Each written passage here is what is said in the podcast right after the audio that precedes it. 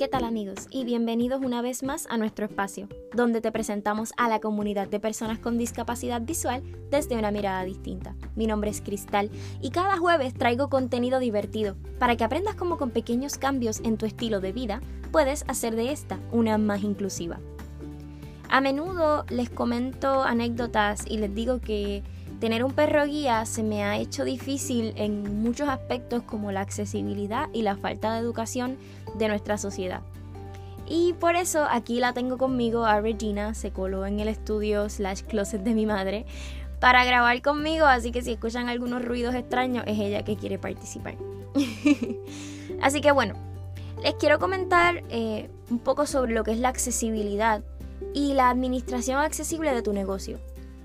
Específicamente eh, quiero hablarte sobre los perros de servicio y cómo tú puedes hacer que tu negocio o restaurante o tienda o lo que sea, aunque no seas el dueño, aunque solo seas un empleado, pero sea uno accesible, inclusivo y que tenga total conocimiento o un conocimiento bastante amplio de lo que es la accesibilidad y la inclusión y la integración de la comunidad de personas con discapacidad, específicamente en los perros de servicio. Te quiero contar un poquito sobre la ley en Puerto Rico eh, y en Estados Unidos porque pues nos aplican básicamente las mismas cosas.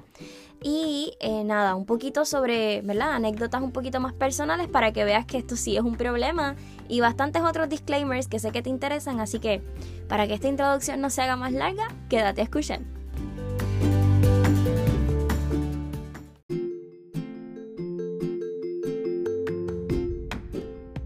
Quiero empezar contándote una anécdota. para celebrar, si no me equivoco, fue San Valentín o algo así con Carlos, a quien recordarán del episodio 20. Em, fuimos a un restaurante cuyo nombre no voy a mencionar porque mi intención es educar y no es tirarle a ningún restaurante ni nada. Y fuimos a este restaurante y me sucedió esto que te voy a contar. Yo estoy entrando al restaurante junto a Regina y a Carlos y el Ujier, que es quien está como que en el, en el mostrador recibiéndote, nos señala y dice, ellos comen afuera. Y nosotros como que, hola, acabamos de llegar, feliz día de San Valentín. Y el, mesero o el ujier o el empleado, nuevamente, ellos comen afuera. Y las meseras eh, o compañeras de él estaban como muy asustadas y muy, cállate, no, no, no, no, eso no es así, espérate. Eh, obviamente estoy teniendo el feedback de mi novio en la versión porque yo solamente tengo lo que sucedió a nivel auditivo, pero pues mi novio puede ver y él me contó, así que aclarando esto continúo con la historia. Em, se nos acerca la, ¿verdad? El, el, ujier que está molesto o que está un poco mal informado y se le acerca a mi novio y le dice, ustedes tienen que comer afuera porque ella es, porque ustedes andan con un perro. Y mi novio le dice, la perra guía es de mi novia y ella es una persona con discapacidad visual. Así que usted comuníquese con ella. El señor joven, no sé, se me acerca y me dice, ustedes tienen que comer afuera. Yo le digo, discúlpeme caballero, yo como afuera si yo quiero. Yo soy una persona normal con una discapacidad visual y yo tengo un perro de servicio debidamente identificado como me lo exige la ley federal y la ley estatal en Puerto Rico en este mismo tono. Y el joven me dice, no, pero es que tienes que comer afuera. yo, no, no, de nuevo. La ley me permite comer adentro. Mi perra está con todas las exigencias de la ley federal y estatal para un perro de servicio. Hice lo que no necesariamente la ley me obliga a hacer, que es sacar mi tarjeta de identificación, o bueno, la de Regina con su nombre real. Y le digo, esta es la tarjeta, Aquí muestra que ella en efecto es un perro de servicio. Me tiene que dejar entrar. El hombre siguió molesto y decía que no, que no tenía por qué dejarme entrar. Y yo, agotando todos los recursos de la amabilidad, le digo, caballero, si usted no quiere una demanda federal contra su negocio, usted me deja entrar. Porque usted está discriminando contra mi persona habiendo yo hecho todo lo que tengo que hacer a nivel legal con mi perra de servicio. Las meseras interrumpieron la escena y me llevaron a mi mesa porque pues se dieron cuenta de que yo tenía razón y me pidieron disculpas. Cuando nosotros la llamamos al gerente porque entendimos que era necesario que el gerente supiera lo que había sucedido, no para tirarle la mala como decimos en Puerto Rico, sino para que pudiera crear un poco más de educación en sus empleados y supiera un poquito más sobre qué hacer con sus empleados para enseñarles sobre los perros de servicio. Y la gerente me dice, tú me estás diciendo que hay un perro debajo de esa mesa.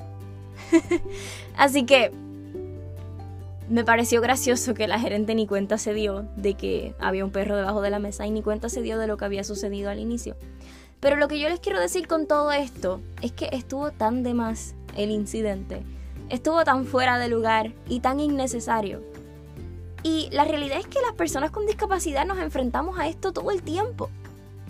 Porque no es culpa de ustedes porque no les enseñaron estas cosas. No es culpa de ustedes porque ustedes no lo sepan. Porque realmente la población de personas con discapacidad ha sido invisible por mucho tiempo y eso no es culpa de nadie. Y por eso decidí contarte específicamente qué tienes que saber cuando te enfrentes a una situación similar a la mía. No desde el punto de vista mío, sino desde el punto de vista de aquel mesero.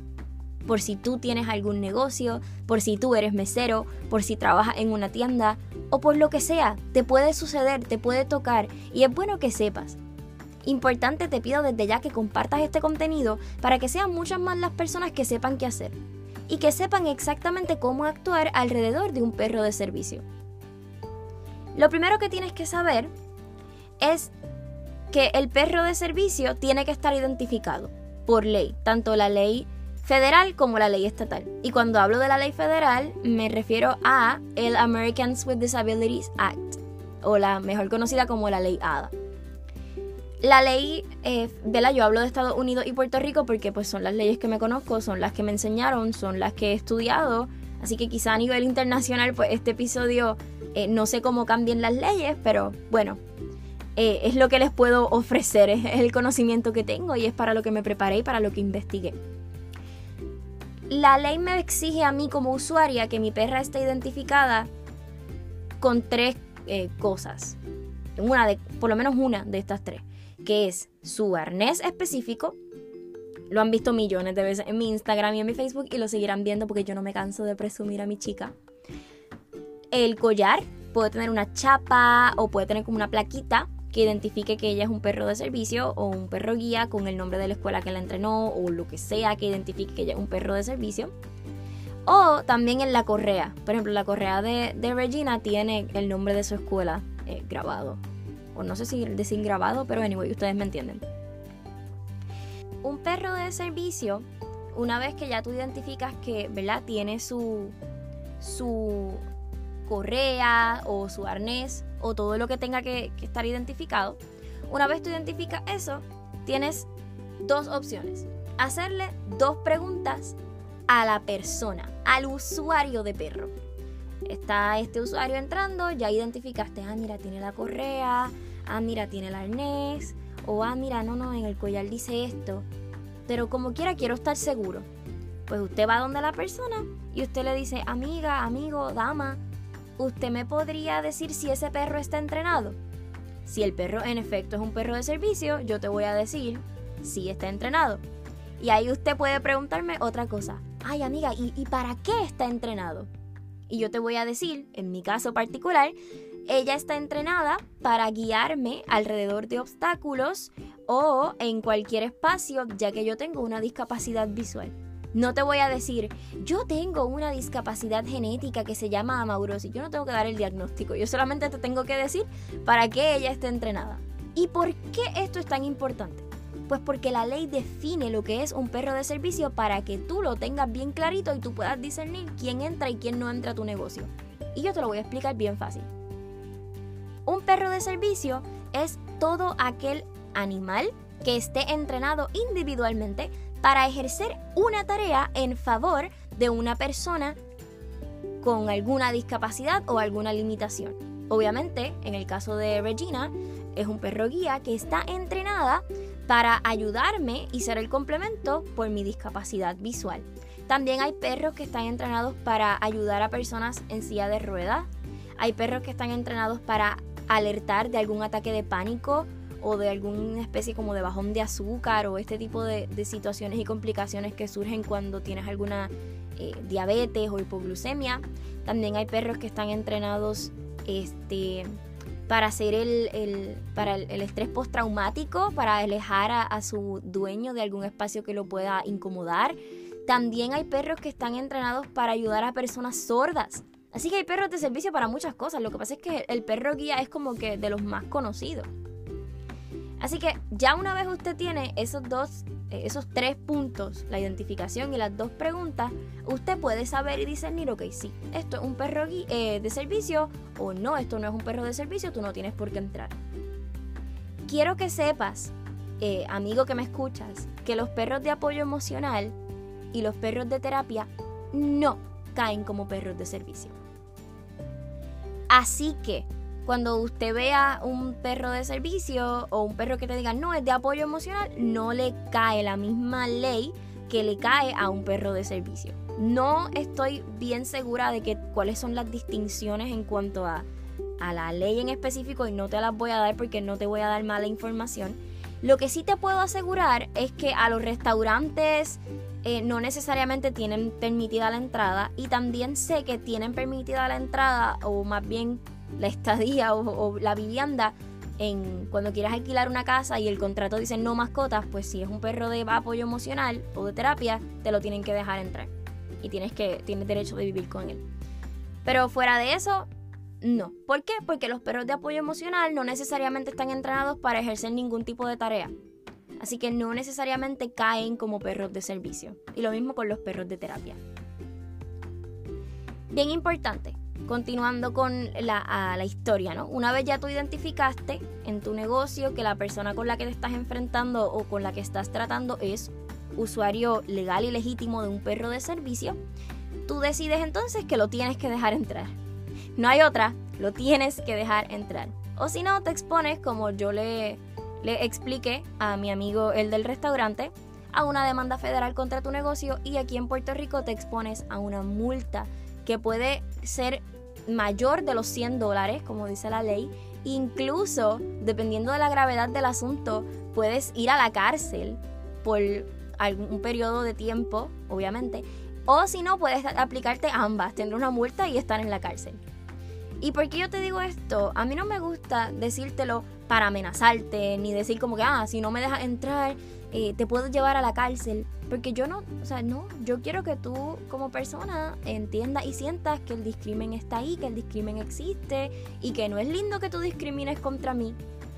Así que realmente yo no quisiera. Que te lo tomaras como una amenaza ni nada por el estilo, pero que sepas que sí, que la ley está ahí y, que si no tratas bien a las personas con discapacidad que usen perros de servicio, pues sabes que sí, te puedes meter en un lío. Y la realidad es que no, no es justo. ni para ti ni para la persona con discapacidad. Quiero también que tengas claro que yo estoy muy consciente de que los perros de servicio son una cosa que no todo el mundo sabe. Y te lo quiero volver a repetir.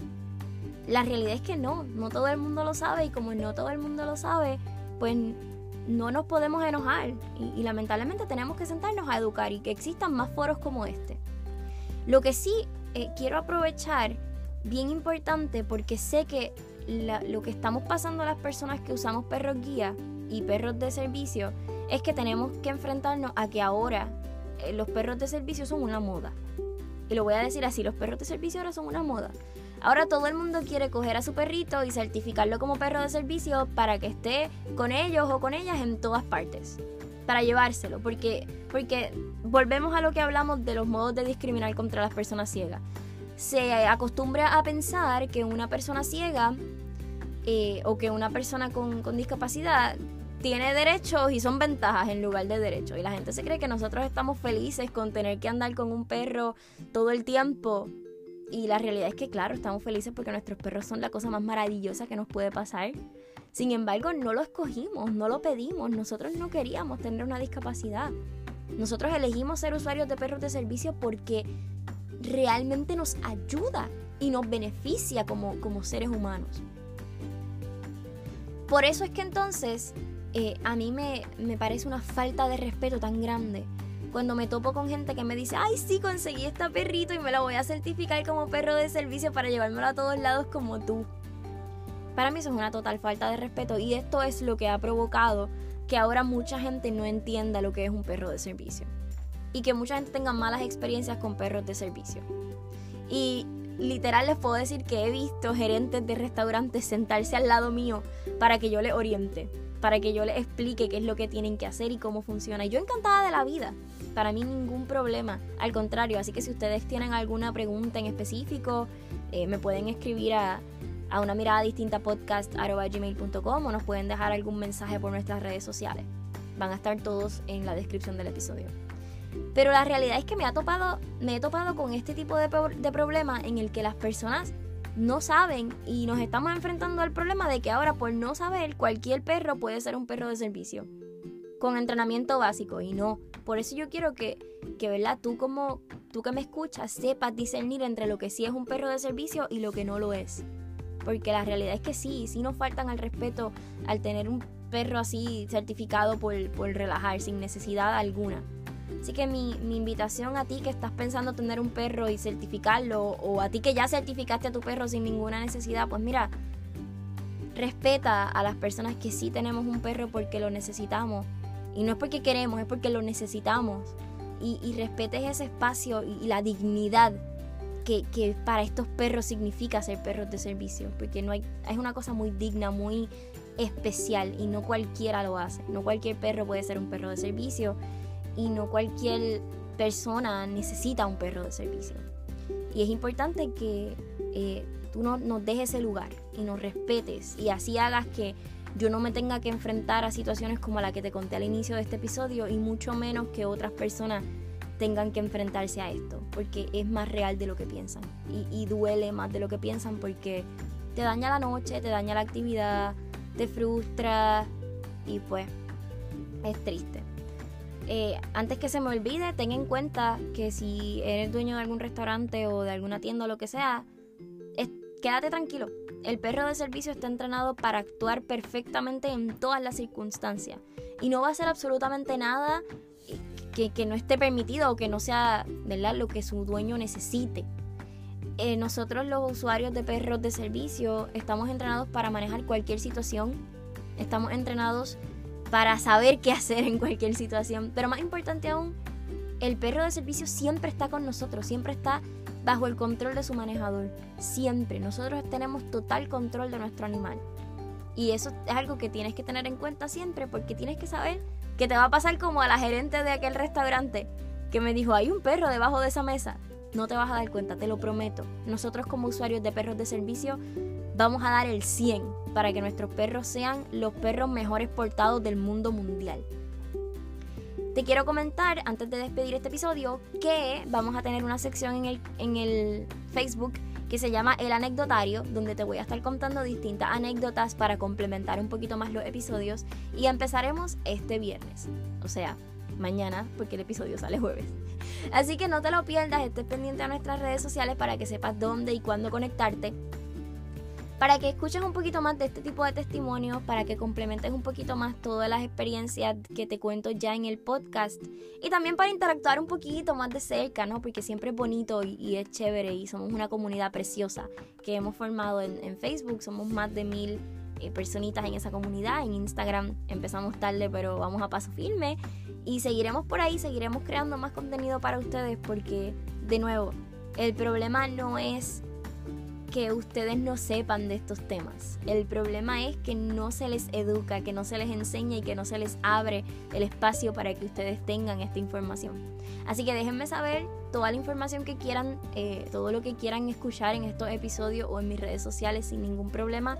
Quiero también abrir más el espacio para este tipo de, episodios donde yo les pueda explicar qué hacer en alguna situación con una persona con discapacidad visual o, con alguna otra discapacidad.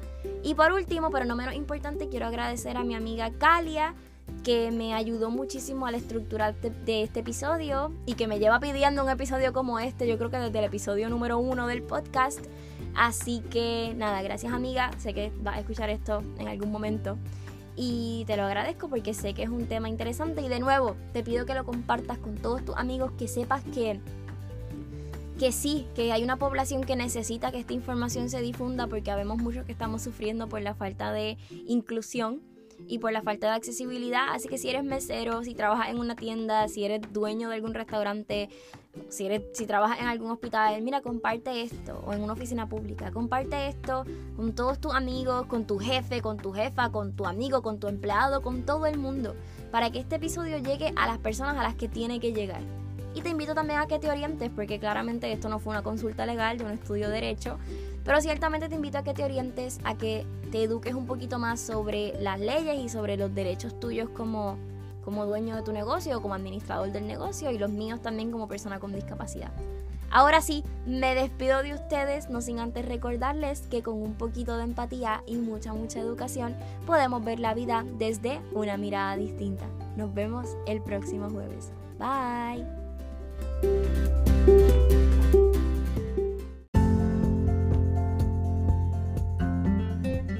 Si nuestro contenido te parece interesante, recuerda compartirlo en todas las redes sociales y que estamos disponibles en todas las plataformas digitales. También recuerda darnos tus 5 estrellitas desde Apple Podcast y dejarnos tu reseña en iTunes para que muchas más personas sepan de nuestro contenido y del amor que le ponemos cada vez que sacamos un nuevo episodio. Recuerda suscribirte y seguirnos en tu plataforma de preferencia para que no te pierdas ningún episodio y no te olvides que llegó el jueves, porque ya sabes que subimos episodio todos los jueves tempranito desde las 6 de la mañana. Así que ayúdanos para que seamos más los que vemos el mundo desde una mirada distinta y que seamos más los que se queden a escuchar.